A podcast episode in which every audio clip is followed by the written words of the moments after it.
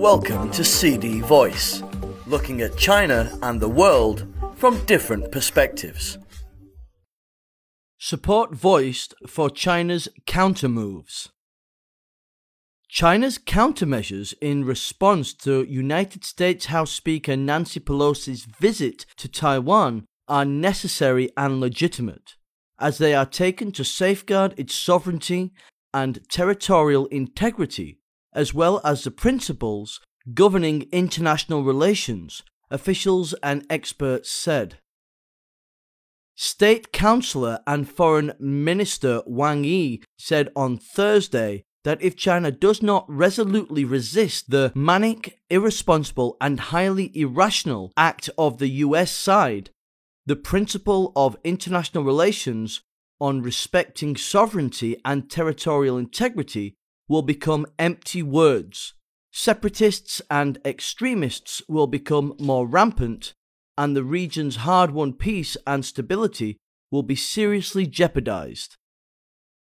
What China has done and will do are necessary and timely countermeasures that aim to warn against provocateurs and also protect regional stability and peace across the Taiwan Straits, he said. China's countermeasures include staging military drills near Taiwan, conducting large scale air and naval activities, punishing organizations related to die-hard Taiwan independence elements, and suspending natural sand exports to Taiwan, as well as the imports of some farm produce from the island.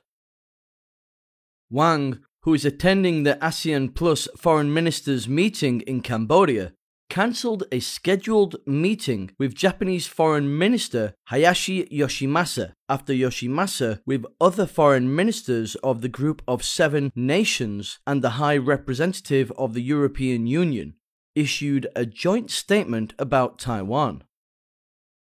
The statement groundlessly accused China of escalating tensions across the Taiwan Straits.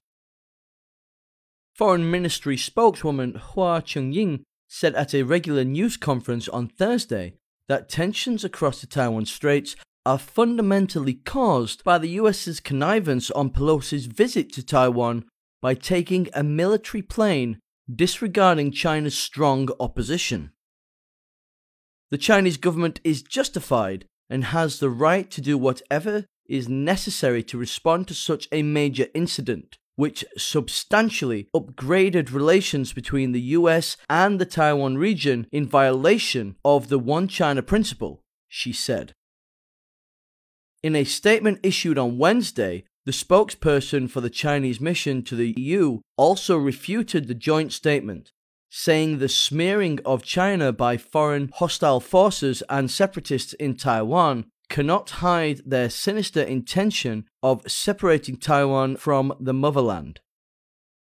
The measures adopted by the Chinese government to safeguard sovereignty and territorial integrity are absolutely necessary and very appropriate, and they reflect the common aspirations of more than 1.4 billion Chinese people, the spokesperson said. Ma Xiaoguang, spokesman for the Taiwan Affairs Office of the State Council, said on Thursday that the measures China has taken to safeguard its sovereignty, security, and development interests in accordance with international law and basic norms governing international relations are justified, legitimate, and reasonable. The international community has also voiced its support for the One China principle following Pelosi's visit to Taiwan and for China to take all necessary measures to safeguard its sovereignty and territorial integrity. United Nations Secretary General Antonio Guterres reiterated the UN's support for the One China principle on Wednesday. We abide by General Assembly resolutions, by the One China policy, and that is the orientation that we have in everything we do, he said. In a joint statement published on Thursday, foreign ministers of the Association of Southeast Asian Nations, who are meeting in Phnom Penh, Cambodia, also reiterated ASEAN's member states' support for the One China principle.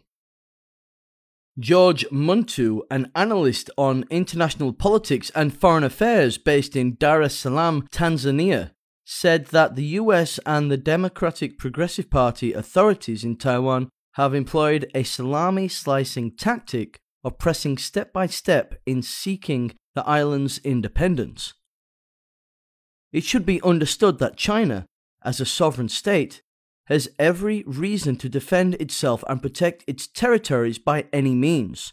The international community should criticize Pelosi's provocative visit to Taiwan and urge the US to respect the One China principle and stop interfering in China's internal affairs, he said. Xu Bu, president of the China Institute of International Studies, said the US is seriously misleading the international community by falsely blaming China for changing the status quo across the Taiwan Straits.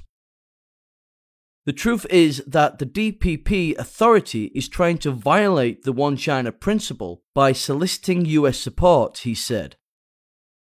The US should realize the severe harm of Taiwan independence, stop interfering in China's internal affairs, and not go further on the wrong path, Xu said. That's all for today. For more news and analysis, buy the paper until next time.